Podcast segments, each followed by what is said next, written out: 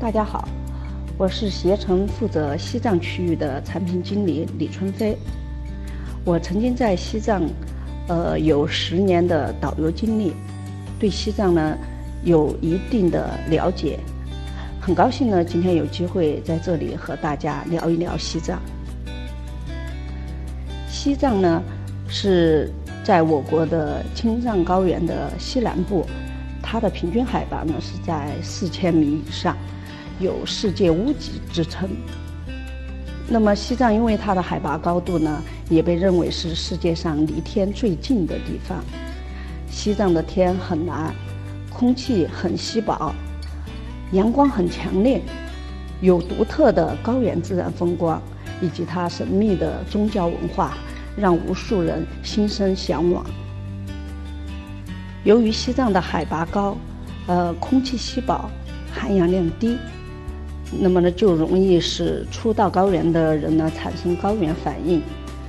那么高原反应呢，它其实是人体急速从平原进入海拔三千米以上的高原产生的各种不适。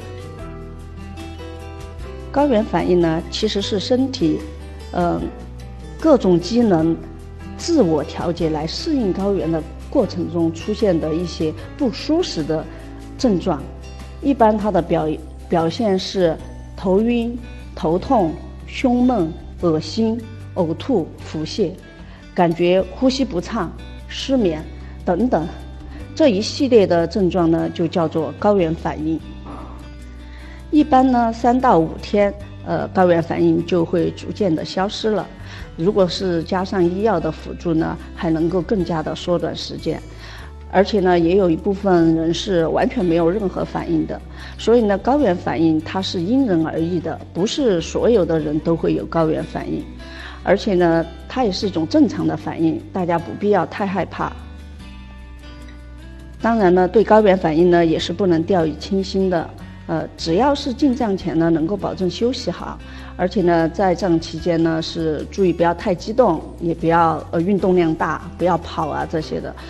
动作呢缓慢一点，一般呢都是能够平安过渡的。那么呢，呃，不担心高原反应以后呢，接下来呢就是给大家分享一下在西藏怎么玩儿。那么现在呢，呃，正值春暖花开的季节，呃，就给大家介绍一下春天在西藏有哪些好玩的地方。在这里呢，给大家推荐一些具体的呃线路。首先呢是。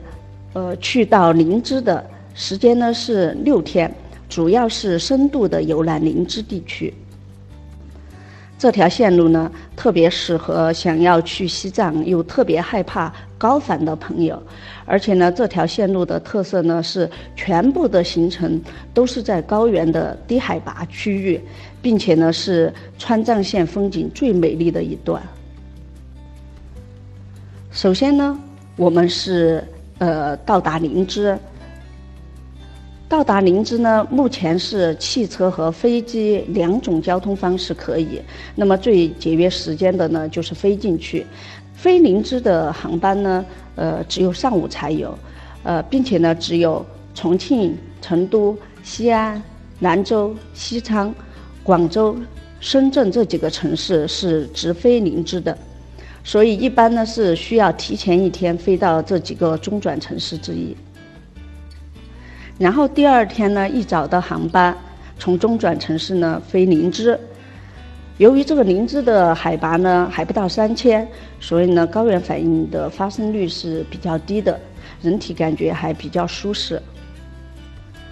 飞到林芝以后呢，我们从机场出来以后呢就前往鲁朗。这鲁朗呢，它主要是看原始森林的风光。鲁朗的意思呢是龙王谷、神仙居住的地方，也有天然氧吧、生物基因库的美誉。它的整个景区呢是处在茫茫的原始森林中，呃，加上农牧民的村寨呢，是形成了一幅很优美的山居图。在去鲁朗的路上呢，会经过色季拉山口。色季拉山是属于念青唐古拉山脉，它是尼洋河流与帕隆藏布江的分水岭。色季拉山最出名的是杜鹃花。在色季拉山看杜鹃花的最好的季节是四月中旬到六月底，从山脚到山顶依次开放。呃，尤其是进入到了六月份呢，是整座山上的杜鹃花是全部开放了，各种各样的颜色，形形色色的，非常的美，就形成了花的山、花的海一样，特别的壮观。在色季拉山口呢，是远眺南迦巴瓦峰的好地方。南迦巴瓦峰呢是喜马拉雅山东端最高峰，它的海拔是七千七百八十二米，它的峰顶呢是终年积雪，云遮雾盖，雾云遮雾盖的，很难看到它的真容，有缘分才能看得到。二零零五年，南迦巴瓦峰呢是被中国国家地理杂志呢是评为了中国最美的十大名山，位居榜首。传说呢，它的山顶上有神宫和通天的路，所以呢，居住在大峡谷地区的人们是对南迦巴瓦峰是非常的推崇和敬畏的。经过了这几个地方以后呢，就到达了鲁朗镇。当天晚上呢，呃，可以在鲁朗镇住宿。鲁朗镇最有名的美食呢是。鲁朗石锅鸡，这里是最正宗的，所以到这里一定要尝一尝鲁朗石锅鸡。第三天呢，我们就从鲁朗出发去然乌。那么去然乌呢，当然就是看然乌湖了。这个然乌湖呢是紧邻着川藏公路的，它是两百年前呢有山体滑坡和泥石流堵塞形成的，嗯，堰塞湖。也是鸭绿藏布江的支流，帕隆藏布江的源头。这个然乌湖的特色呢，就是它会随着季节的变化呢，形成各种啊不不一样的颜色。那么最好的季节呢是春季和秋季。去然乌湖还能顺路呢去看米堆冰川，米堆冰川呢是西藏最重要的。海洋性海洋性冰川也是我们国家境内海拔最低的冰川。它也是在两千零五年的时候呢，被中国国家地理杂志评为中国最美的六大冰川之一。当天晚上呢，呃，住在然乌，第四天呢，就从然乌返程，也就是从然乌呢到林芝。中途呢，可以去游览波密附近的岗云山林。岗云山林呢，它也是在两千零五年的时候被中国国家地理杂志评为了中国最美十大森林之一。它的特点呢是在这个呃森林里面是有住户的，有住家，这里就如同是《桃花源记》里面的世外桃源，非常的美。然后呢？呃，接下来还可以去波密桃花沟。波密桃花沟呢，它的桃花主要是在乡村公路的两旁生长。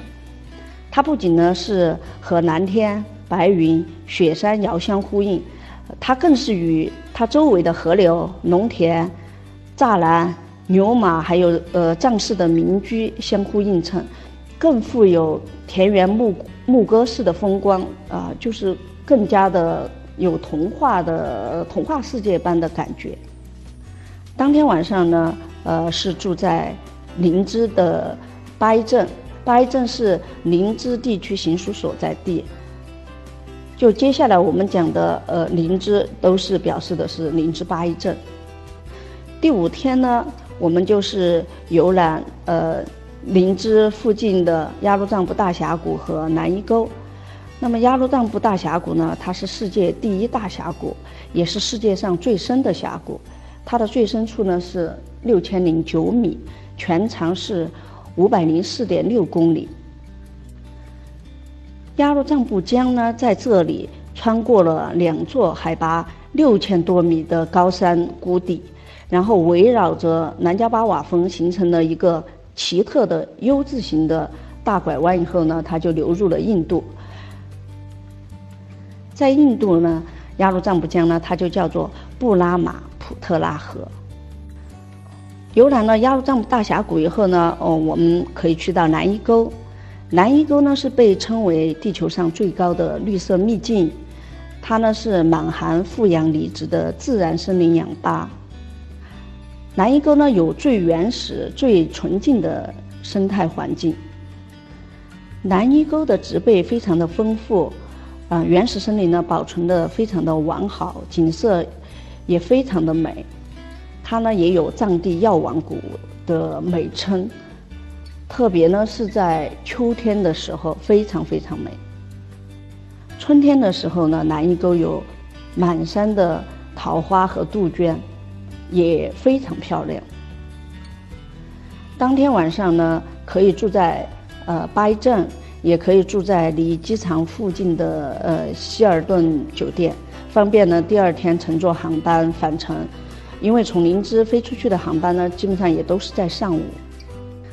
上面的呃这一条路线呢，就是特别的适合害怕高反，或者呢已经去过布达拉宫的朋友，呃或者呢就是时间短，然后呢只对自然风光感兴趣的朋友。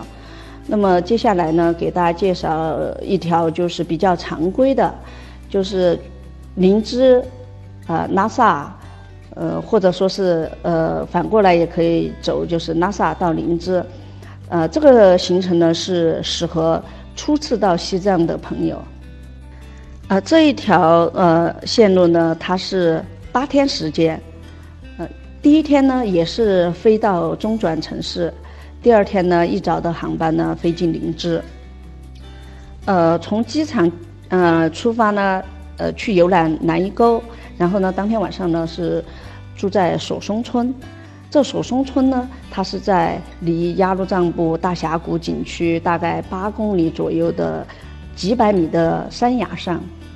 山的下面呢就是雅鲁藏布江，抬头呢就能看到神山南迦巴瓦。第三天上午呢，就是去呃游览雅鲁藏布大峡谷。大峡谷刚才我们已经介绍了。然后午饭以后呢，就去色季拉山看鲁朗林海的景色。呃，春天的时候呢，还可以去嘎拉桃花村。嘎拉桃花村呢是有一大片非常密集的桃林。西藏是从零三年开始呢，每年的春季呢都在林芝地区举办桃花节。南伊沟、嘎拉桃花村呢这些地点是通常都是桃花节的最佳选择。西藏的桃树呢，它的树形很高大，然后树干呢很粗壮，气势呢很像繁茂的梧桐，并且呢它的密度很高，就是密密匝匝的有成千上万的感觉，规模呢非常大。非常壮观，特别呢是和远处的雪山相映衬，有一种就在其他地方见不到的美。当天晚上呢，就是住在林芝巴依镇，然后第四天早上呢，就是从林芝出发去拉萨。那么从林芝到拉萨这一路呢，我们可以欣赏非常美丽的尼洋河的风光，中途呢可以去。游览一个红教的神湖巴松措，这巴松措呢，呃，它又叫做措高湖，藏语的意思呢就是绿色的水，它有小瑞士之称。巴松措呢，它是红教，呃的呃著名的神湖和圣地。呃，西藏的藏传佛教呢，它是分红教、黄教、花教和白教这四个教派。那么现在最大的教派呢是黄教，大部分呢，呃，我们能够去参观的呢，基本上都是黄教的寺庙，所以呃，能够看到红教的寺庙还是非常少的。在这个湖心岛的错中寺，它是建于唐代末年的，到现在呢，已经有一千五百多年的历史了。呃，游览了巴松措以后呢，当天晚上呢，我们就是住在拉萨。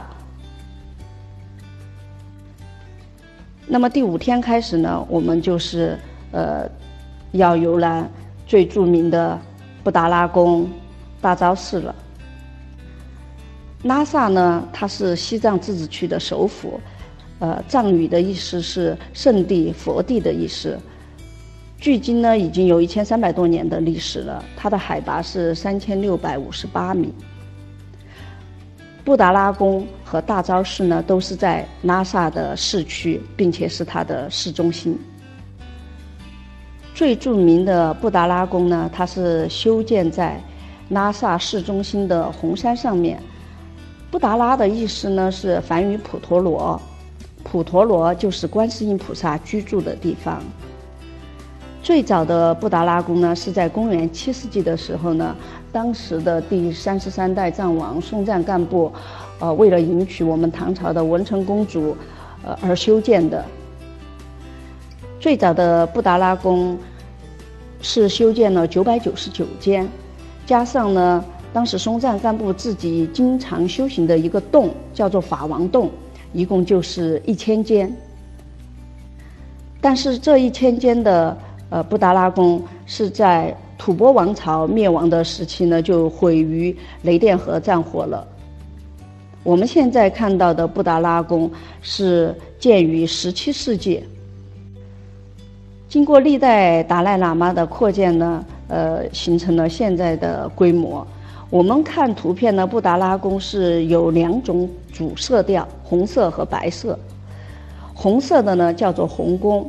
白色的呢叫做白宫，红宫主要是达赖喇嘛从事佛事活动和存放达赖喇嘛灵塔的地方。白色呃白宫呢，它主要是达赖喇嘛从事政治活动和他居住的地方。布达拉宫呢是达赖喇嘛的东宫，就是说他冬天呢住在布达拉宫，夏天呢达赖喇嘛是住在罗布林卡，罗布林卡也是在拉萨市区。布达拉宫里面呢有非常多的无价之宝，它的镇宫之宝呢是一尊檀香木天然形成的观世音菩萨像。那么这尊观世音菩萨像呢是在尼泊尔和印度交界的地方发现的，是天然形成的，没有经过任何的加工，只是涂了金身。这一尊檀香木天然形成的观世音菩萨像呢，被认为是松赞干布的本尊神。供奉在布达拉宫的主殿帕巴拉康，这个帕巴拉康呢，也就是七世纪留下来的两处建筑之一。参观布达拉宫呢，一般是在上午，下午呢是去参观大昭寺。这大昭寺呢，它是最神圣的一座寺庙，因为呢，这个寺庙里面供奉了一尊释迦牟尼佛在世的时候亲自开光的十二岁释迦牟尼佛的等身佛像。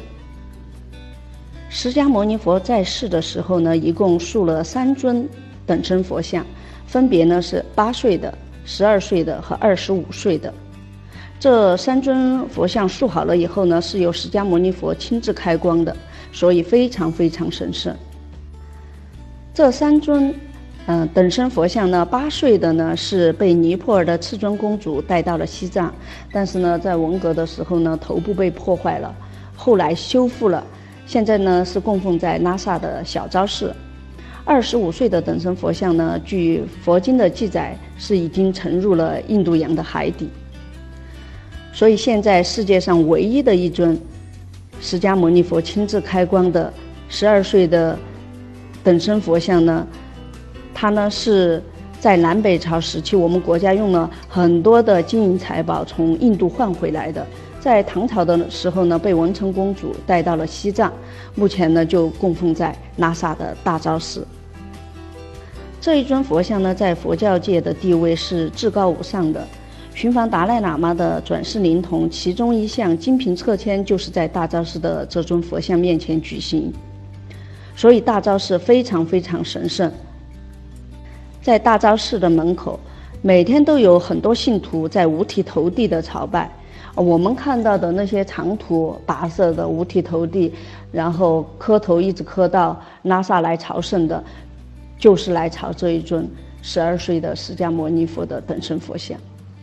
围绕大昭寺一圈的街道呢，就叫做八廓街，它呢也是一条转经道，要顺时针方向走。转经呢是藏传佛教的一种宗教活动。它呢，就是说围绕着某一个特定的路线行走、祈祷。那转经呢，是当地老百姓生活的一部分。很多人每天都要去八廓街转几圈，或者是摇着转经筒，或者是数着数着佛佛珠，边走边念诵六字真言“嗡嘛呢呗咪吽”。花了很多时间呢，给大家介绍布达拉宫和大昭寺，因为这两个地方呢，是我个人认为拉萨最最重要的两个地方。特别呢是大昭寺，没有去过大昭寺呢，你就是没有真正的来过来过拉萨。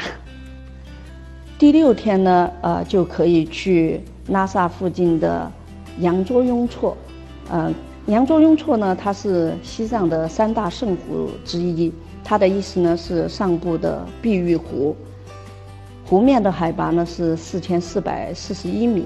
西藏三大圣湖呢有羊卓雍措、有纳木措、有马旁雍措，但是一般呢，呃，只能看到羊卓雍措和纳木措，因为马旁雍措呢它是在阿里啊，一般人是去不到的。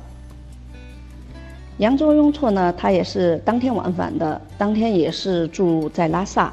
然后第七天呢，我们就去纳木措。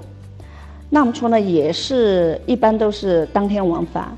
纳木错的意思呢是天湖的意思，它是世界上海拔最高的大湖。纳木错的色彩主要是蓝色，呃，站在纳根拉山口远远的望过去，这纳木错就像是一个一颗非常巨巨大的蓝宝石，非常非常的美。纳木错的夕阳、星空和日出非常美，但是呢，因为海拔高，所以即便是夏天呢，晚上都是很冷的。白其实白天也也是很冷，呃，冬季呢它是会结冰的，所以呢，最佳的季节呢是夏季。然后第八天呢就可以从拉萨返程了，呃，因为这个是从林芝进来的，是飞机进来。呃，返程的时候呢，大家也可以选择坐火车坐一段。一个是坐到西宁，然后西宁再飞回各地；一个呢是直接从拉萨呢坐那个青藏铁路，呃，到北京、到上海、到广州、到成都、重庆都是直达的。然后呢，也可以是先到拉萨，呃，然后再再到林芝，从林芝离开拉萨，呃。这条呃线路的特色呢，有一个就是说它不用走回头路，就直接拉萨进林芝出，或或者是林芝进拉萨出。